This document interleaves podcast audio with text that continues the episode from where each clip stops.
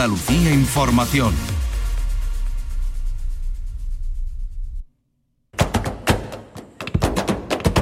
Portal Flamenco con Manuel Curao.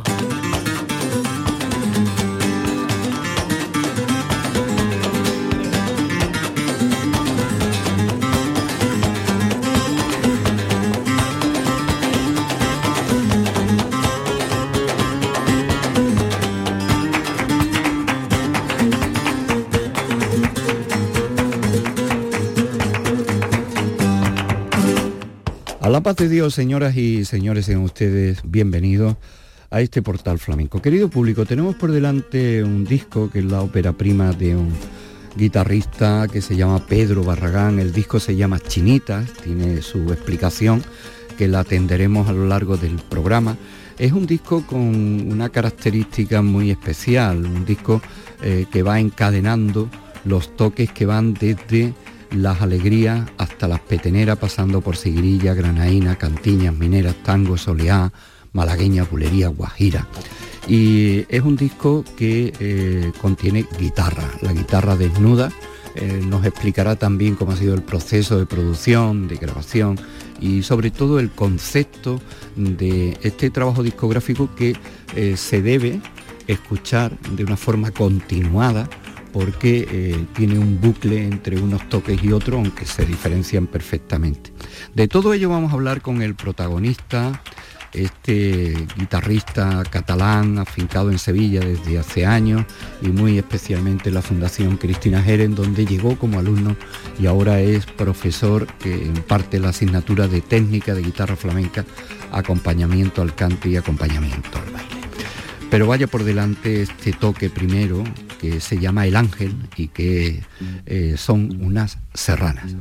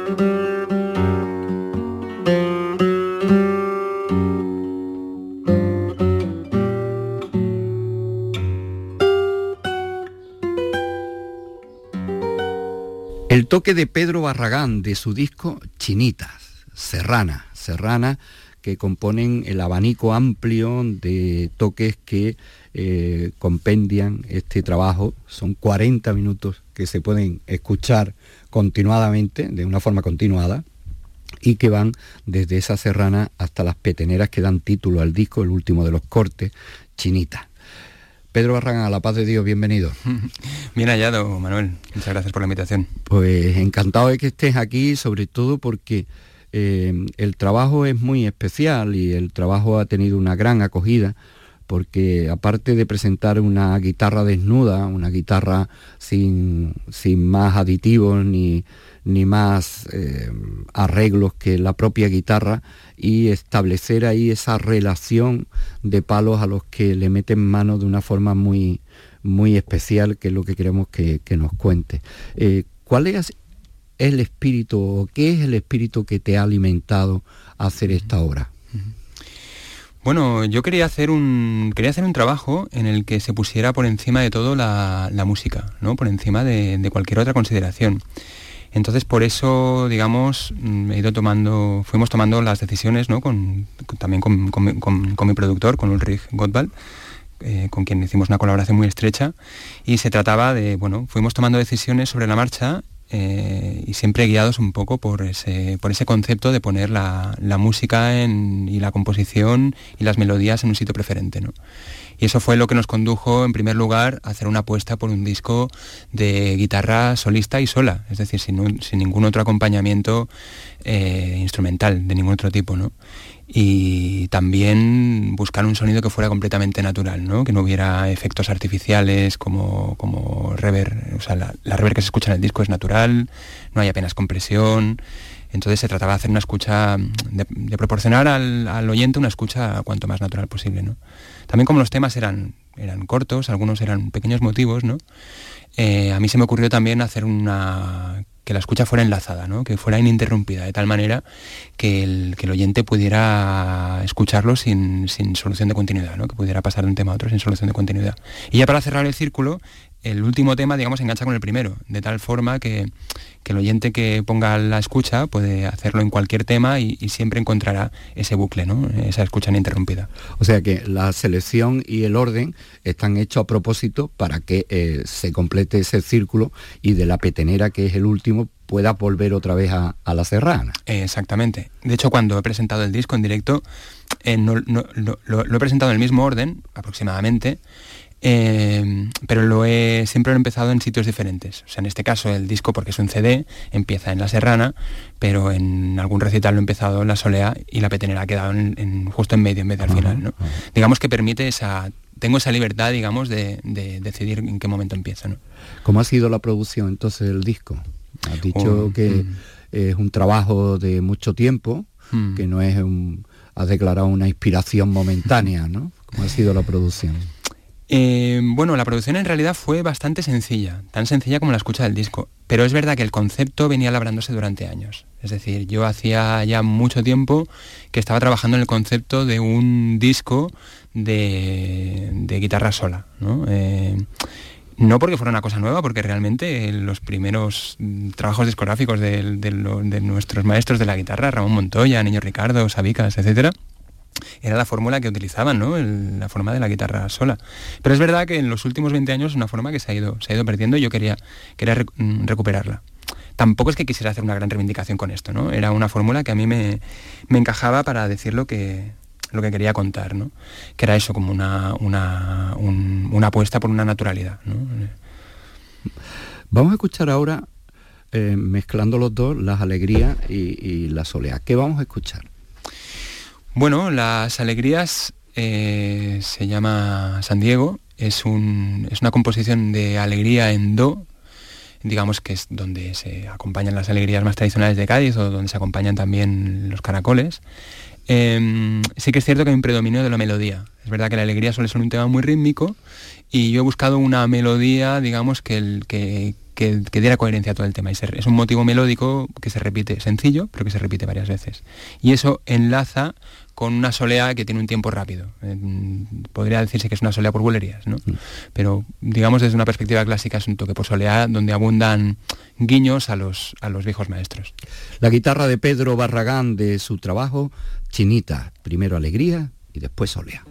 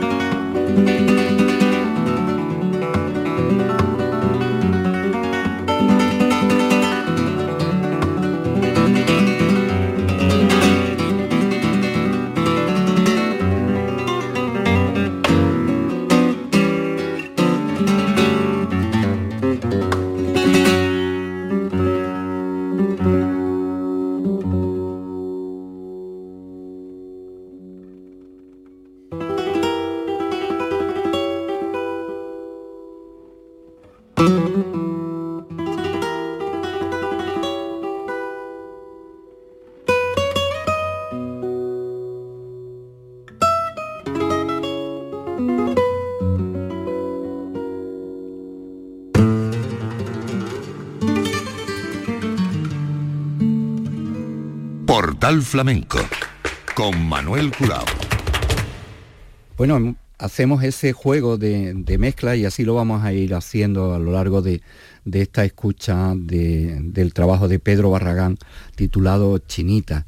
Hay una cosa que llama también la, atención, eh, que le has puesto a la mayoría de los temas nombres de calles de, una zona muy concreta de Sevilla. ¿Por qué? Bueno, mm, eh, es verdad que el flamenco como ha dependido mucho del turismo y sigue dependiendo, lógicamente, pues se asocia mucho, se canta mucho la geografía, ¿no? Eh, o sea, pues cuando se canta unas alegrías, pues cantan a la Caleta de Cádiz, una granaina canta a la Alhambra de Granada, aquí en Sevilla se canta pues a la Giralda, al Puente Triana, ¿no? como a los, a los puntos más, más emblemáticos, ¿no? Y yo quería hacer, digamos, un ejercicio que fuera directamente al contrario, que mm, quería hacer un acercamiento a la geografía, un homenaje a la geografía, en este caso la sevillana, pero mm, un espacio como más natural, ese espacio que no, que no suelen pisar los turistas. ¿no? Yo vivo en el Polígono Norte y quería, como el disco además es un, es un recorrido ininterrumpido y además en forma de círculo, quería como emular un paseo, ¿no? Un paseo que fuera circular, en el que uno sale de su casa y va recorriendo diferentes calles y, sale por un sitio y regresa por otro, ¿no? Y quería, quería, un, poco, quería un poco hacer esa, esa, comparativa, ¿no? Sí, porque aquí está desde el Bacie hasta San Diego, que es un barrio eh, también muy conocido de Sevilla, o Villegas, eh, Llanes, eh, la calle Begonia, la calle Pensamiento, esa geografía urbana eh, que perfectamente puede ser así, ¿no? Un paseo que no, tiene, no, debe de, tener fin si, si es continuado. Eh, Pedro, ¿qué se puede mezclar y qué no se puede mezclar con la guitarra?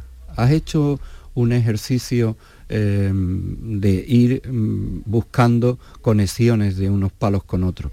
Pero mm, hay palos que no, no, tienen conexión con otro, o que cuesta más trabajo, o que hay que adaptarlo de una forma muy especial. Sí, no sé, no creo que la cosa vaya de ponerse limitaciones de antemano, ¿no? Porque las limitaciones al final te las encuentras siempre. Y a lo mejor uno puede, a lo mejor lo que uno espera, ¿no? Que no sé, pues a lo mejor que una soleá encaje muy bien con una bulería porque tiene el mismo tipo de ritmo y, y una cosa está muy asociada a la otra. Y a lo mejor ese paso te cuesta más que otro que sea mucho más que ofrezca una ruptura, ¿no? Mucho más descarada, ¿no? Entonces, mm, ahí no sé, casi que yo prefiero, cuando me pongo a trabajar, prefiero, prefiero quitarme los límites de antemano, porque sé que luego me voy a encontrar límites sobre la marcha y me voy a encontrar dificultades, ¿no? Así que sí, mm, creo que hay que, hay que hacerlo con, humildad, por lo menos, ¿no? Tunja y Llanes son los dos títulos de La Guajira y la Bulería que vamos a escuchar ahora. ¿Qué es lo que vamos a escuchar? Vamos a escuchar una guajira eh, una guajira, bueno, mm, la verdad que los, compositores quizás somos los menos adecuados para, describir nuestra propia música, ¿no? Eh, pero bueno, podría decirse que es una guajira, bueno, es, luminosa, es, rítmica, es una guajira rítmica. Eh, y la bulería, pues es una bulería, sí, también, es quizás el tema más, es quizás el tema menos, menos, menos rompedor, ¿no? es quizás el tema más clásico, ¿no? La, la, la bulería.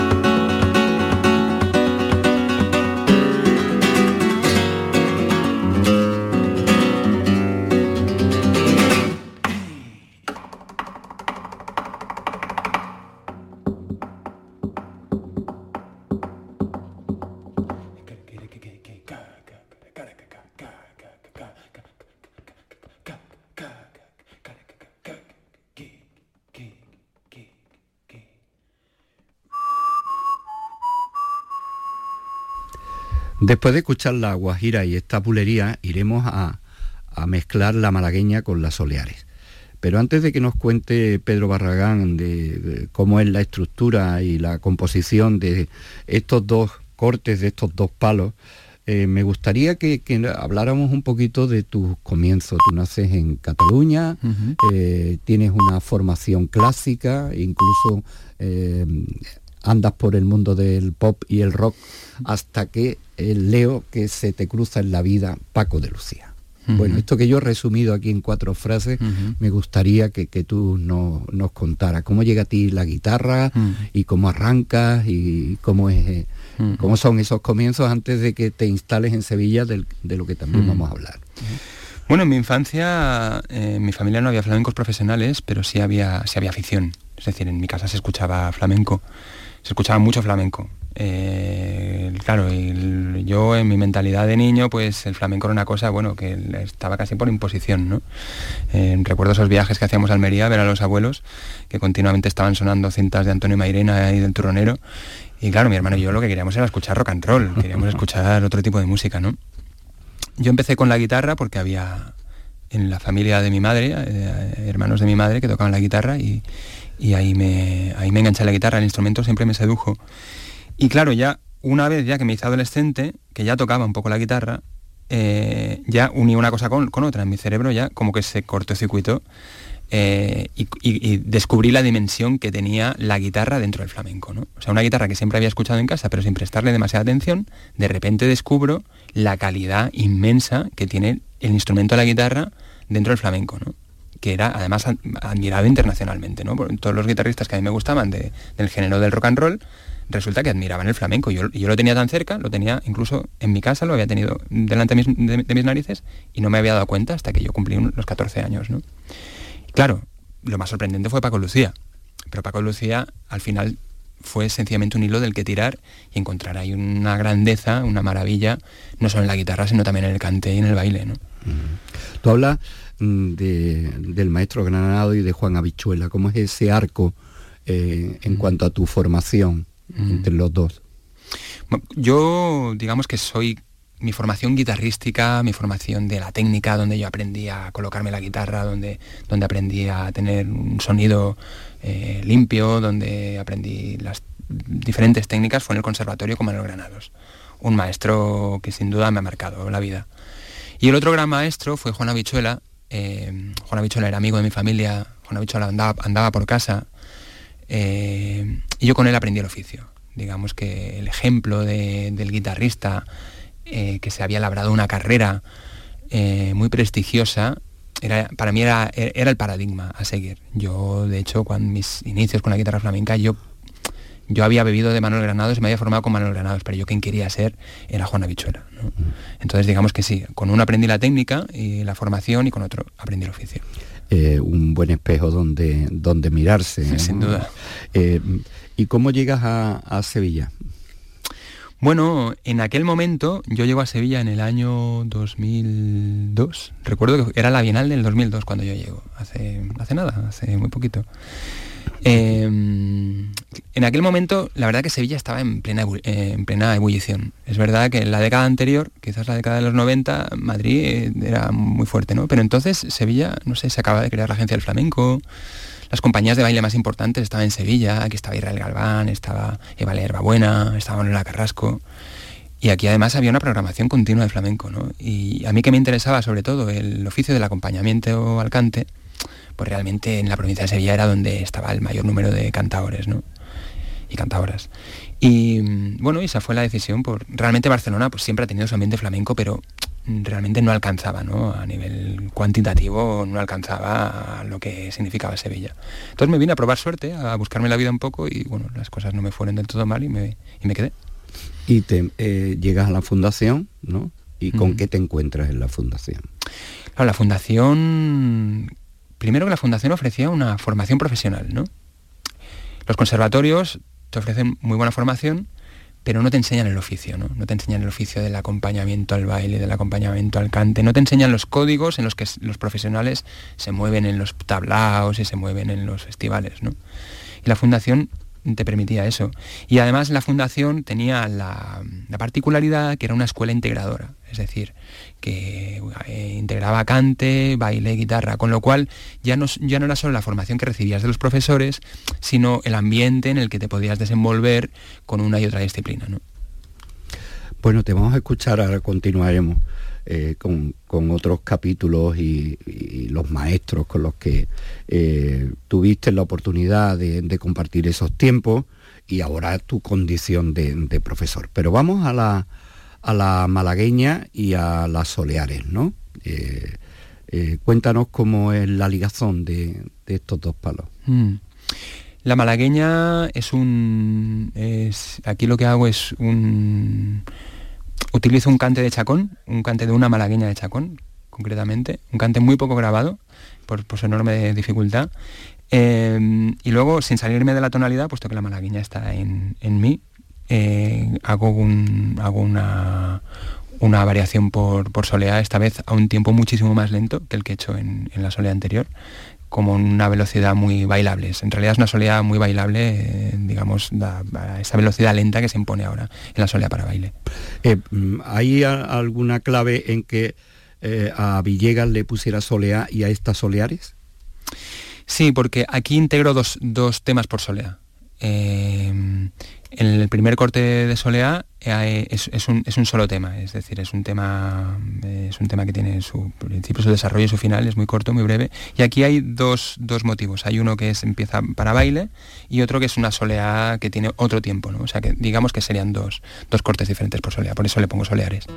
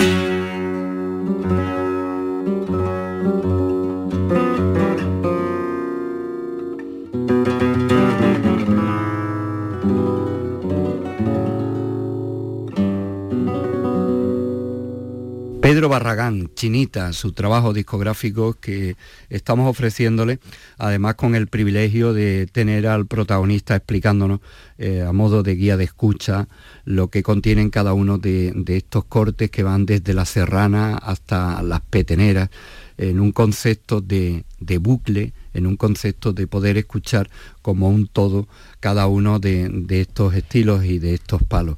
Ahora llegaremos a los, al tango y a la minera. Pero habíamos dejado el capítulo ahí eh, como alumno de, de, la fundación.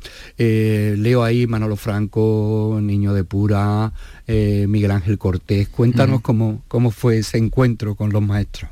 Uy, sí. Em, yo había estado, yo llegué en el 2002, creo que entré en la fundación en el 2004, estuve dos años. ya tomaba clases con Miguel Ángel Cortés, iba a su casa a recibir clases y luego, pues, eh, Eduardo Rebollar me dijo que se. que se. Mm, que había un concurso, digamos, que, que, podía facilitarte una beca. ¿no? Yo me presenté al concurso de guitarra y obtuve la beca para estudiar, para estudiar un año. Estudié ese año y ya al año siguiente Fernando Iwasaki, que era el, era el director en aquel momento, me ofreció trabajar al principio como profesor auxiliar, acompañando las clases de baile, las clases de Milagros Mengíbar y más adelante pues ya asumiendo tareas directamente de, docente como las sigo ejerciendo hasta el día de hoy. O sea que mm, digamos que mi, paso por la, por la fundación sí, sí es... hay, hay, un tema que, eh, nos comenta que es la extensión de la propia fundación eh, fuera de, lo que es la casa de la calle Pureza, ¿no? Y una experiencia en Mairena del Alcor, cuéntanos. Sí, Mairena del Alcor estamos, es un trabajo muy reciente que estamos haciendo, eh, algunos profesores, y que vamos allí a, vamos a un instituto de educación secundaria, el de los Alcores, a impartir clases, a dar conferencias, incluso a dar esto que ahora se llama eh, coaching, ¿no? Coaching, ¿no? Eh, dando unas clases, digamos, un curso de formación a los profesores para que inserten el flamenco en sus asignaturas. Es una experiencia pionera eh, tengo que decir también que es, parte de ese trabajo que estamos haciendo en, en Marina del Cor. Ya lo estábamos haciendo hace algunos años en, el Instituto de Educación Secundaria de, San José de la Rinconada el Carmen Lafón, donde yo imparto clase de, introducción al flamenco también. Eh, pero sí que es cierto que en Mairena del Alcor estamos, digamos, haciendo un trabajo más amplio, integrando también conferencias, intervenciones en el teatro de Calixto Sánchez. Y sí, es una experiencia que la estamos disfrutando mucho. Eh, ¿Cómo ves tú la, situación ahora mismo de, de, la guitarra dentro del flamenco y de la guitarra como instrumento? O sea, ¿qué recorrido tiene la guitarra solista? Eh, desde tu punto de vista en la actualidad? La guitarra solista tiene ahora mismo eh, tiene una gran calidad y cantidad. Es decir, creo que la guitarra nunca se había encontrado con, con un número tan, tan alto de virtuosos. El problema que tiene el mundo de la guitarra de concierto, la guitarra de acompañamiento sí tiene su, sí tiene su salida porque hay, porque, bueno, porque, porque cumple esa función de, acompañar al cante y al baile. Pero la guitarra de concierto tiene el problema que no tiene mercado dentro de, dentro de los espacios del flamenco. Es decir, la Bienal, por ejemplo, sí programa guitarra, pero es de los pocos festivales que programan guitarra. Los festivales, las peñas flamencas, eh, que hay decenas y decenas en la provincia de Sevilla, sin ir más lejos, pues apenas programan, apenas programan guitarra de concierto, ¿no? Ese programa cante, ese programa baile, pero guitarra solista, los guitarristas cuando hacemos algún trabajo de guitarra solista, tenemos que buscar el mercado fuera del flamenco. Es decir, tenemos que ir a, los festivales de guitarra, de guitarra clásica o de músicas del mundo, tenemos que buscarnos la guitarra en, la, vida en el extranjero. Es decir, mm, el, mercado del flamenco quizás adolece de esa pata, ¿no? de, darle, de darle salida a ese a ese espacio, a la, guitarra flamenca de concierto que tanta calidad tiene ahora mismo. ¿no? ¿Por qué crees tú que es eso? Bueno, creo que hay explicaciones históricas. Eh, en España en general costó mucho introducir la música instrumental. Es decir, aquí la música instrumental, así como en Europa en el siglo XIX triunfaban las sinfonías, triunfaban los conciertos para piano y orquesta, mm. eh, aquí en España, bueno, pues lo que gustaba era la ópera, ¿no? Eh, las élites, la, burguesía del siglo XIX eh, gustaba de los conciertos de la ópera italiana. Y la, la música instrumental tardó, tardó mucho. Los primeros virtuosos del piano que tuvimos, por ejemplo, fueron fueron, fueron Albeniz y Granados, ¿no? no fue muy tardío, ¿no?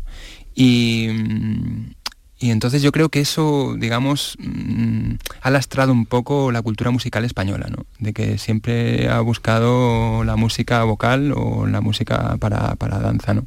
Creo que tiene que ver un poco con eso.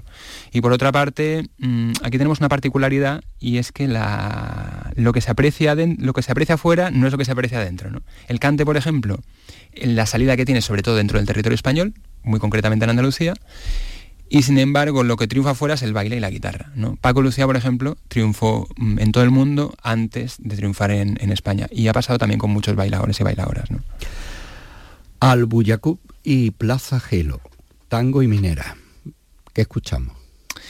Bueno, estamos escuchando una minera eh, y unos tangos. Eh, la minera es un poco una transición que compuse para hilar las alegrías con los tangos, que era una tarea un poco compleja. Y, los tangos es, una pieza muy breve que tiene un, motivo muy claro y son unos tangos, mm, digamos, rápidos, eh, con una rítmicos, eh, digamos que le dan un poco el contrapunto a ese lirismo ¿no? de, la, de la que veníamos de la malagueña y ahora de la minera.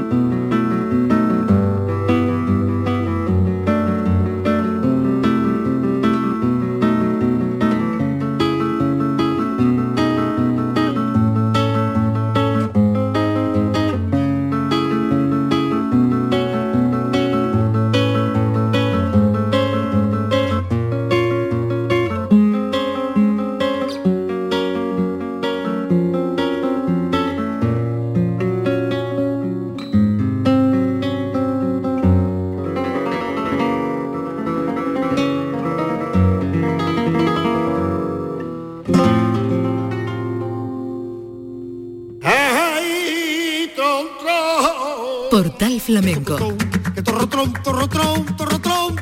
Con Manuel Curao. Antes hablabas de, la, guitarra, la desconsideración por parte de programadores, eh, el público que acude a los conciertos que, demandan guitarra, que es más eh, de fuera que de dentro de España. Pero tú no crees que también que la guitarra sola, perdona la expresión, ¿no? Pero puede resultar aburrido. Un concierto de guitarra solista puede resultar aburrido. Bueno, eso... Digo para el gran público sí puede resultar aburrido, obviamente puede resultar aburrido, como una obra de Shakespeare, Hamlet, puede resultar aburrido. Eh, como leer el Quijote, puede resultar aburrido. Yo creo que la guitarra no debe de competir, digamos, eh, al nivel de, no sé, de lo voy a decir la palabra facilón, ¿no? O, lo, espectacular, espectacular, así a lo grande, lo megalómano, ¿no? Creo que en eso además no tendríamos nada que hacer, ¿eh? porque la guitarra es una cosa pues muy sencilla, muy humilde, es un instrumento solo, ¿no? Pero sin embargo sí que puede competir mucho en lo pequeño, ¿no? Es decir, por ejemplo, la guitarra, el instrumento de la guitarra es de los instrumentos que mayor abanico tímbrico tiene, es decir, podemos sacar más sonidos con una guitarra, más timbres diferentes con una guitarra que con un piano, o que casi con cualquier otro instrumento, ¿no? Y eso realmente es una ventaja a la hora de hacer, por ejemplo, conciertos de música de cámara. Allá donde hace falta un cuarteto de cuerda para hacer un, un, concierto de música de cámara, la guitarra lo puede hacer solo. Y luego tenemos un repertorio en el flamenco mismo, desde las composiciones de Ramón Montoya, de Perico del Lunar, de Sabicas, de Niño Ricardo, tenemos un repertorio de una enorme calidad, de una enorme profundidad. Y creo que lo podríamos aprovechar. Y sería una fórmula, además, tremendamente barata. Es decir, con los espacios, por ejemplo, que Sevilla tiene, espacios históricos que además suenan bien, no sé, dentro del Alcázar, dentro de las magníficas capillas, iglesias que tiene Sevilla, donde se podría programar concierto de un guitarrista y con el público, además, el perfil de turista que tiene eh, Sevilla, que es un turismo cultural, que viene a ver arquitectura, que viene a disfrutar del flamenco, se podría programar decenas de conciertos de guitarra que saldrían Mm, que serían muy económicos, sería, tendrían un coste muy, muy, muy bajito. Y realmente creo que le darían, creo que tendría mucho que aportar a, esta ciudad sin ir más lejos. ¿eh? Bueno, llegamos al final, que no es el final, porque como bien ha explicado Pedro, en el directo puede empezar haciendo cualquiera de los toques intermedios, los que están en el disco, en, eh, por ejemplo, soleá o tango, o empezar por la malagueña, y eh, la petenera servir de enlace de nuevo con, con la serrana pero este es uno de los toques especiales que tiene el, disco con el título de Chinita, que es el que le da el título genérico a este trabajo, lleva eh, el nombre, el título de dos barrios también muy conocidos y populares de Sevilla, los carteros y las almenas. Eh, ¿Por qué le has puesto Chinita al disco, Pedro? Bueno, Chinitas, eh, como el número central era la petenera, eh, está la petenera esa famosa de las canciones que recopiló García Lorca, ¿no? El café de Chinitas, que a su vez hacía referencia al café cantante malagueño de mediados del siglo XIX, el café de Chinitas, que a su vez estaba en la calle Chinitas, por eso su nombre, y Chinitas en realidad era un actor del finales del siglo XVIII, eso fue lo que, tirando del hilo fue lo que investigué, un actor que era un cómico muy gracioso por ser muy pequeñito, por eso le llamaban chinitas, ¿no? La palabra chinita en Latinoamérica se utiliza mucho como sinónimo de pequeño, aquí en España ese uso se ha, se ha, perdido un poco. Y era todo un poco homenaje a lo pequeño, ¿no? Como el disco gira todo un poco en torno al minimalismo, al menos es más, a lo desnudo frente a las ornamentaciones, pues creo que era un buen, creo que era un buen título que definía un poco el concepto. Pues Pedro, encantado de, esta conversación, de haber podido escuchar eh, contigo este trabajo titulado así Chinita, como estas peteneras que vamos a escuchar ahora y te deseamos lo mejor. Muchas gracias. Muchísimas gracias Manuel, ha sido un placer.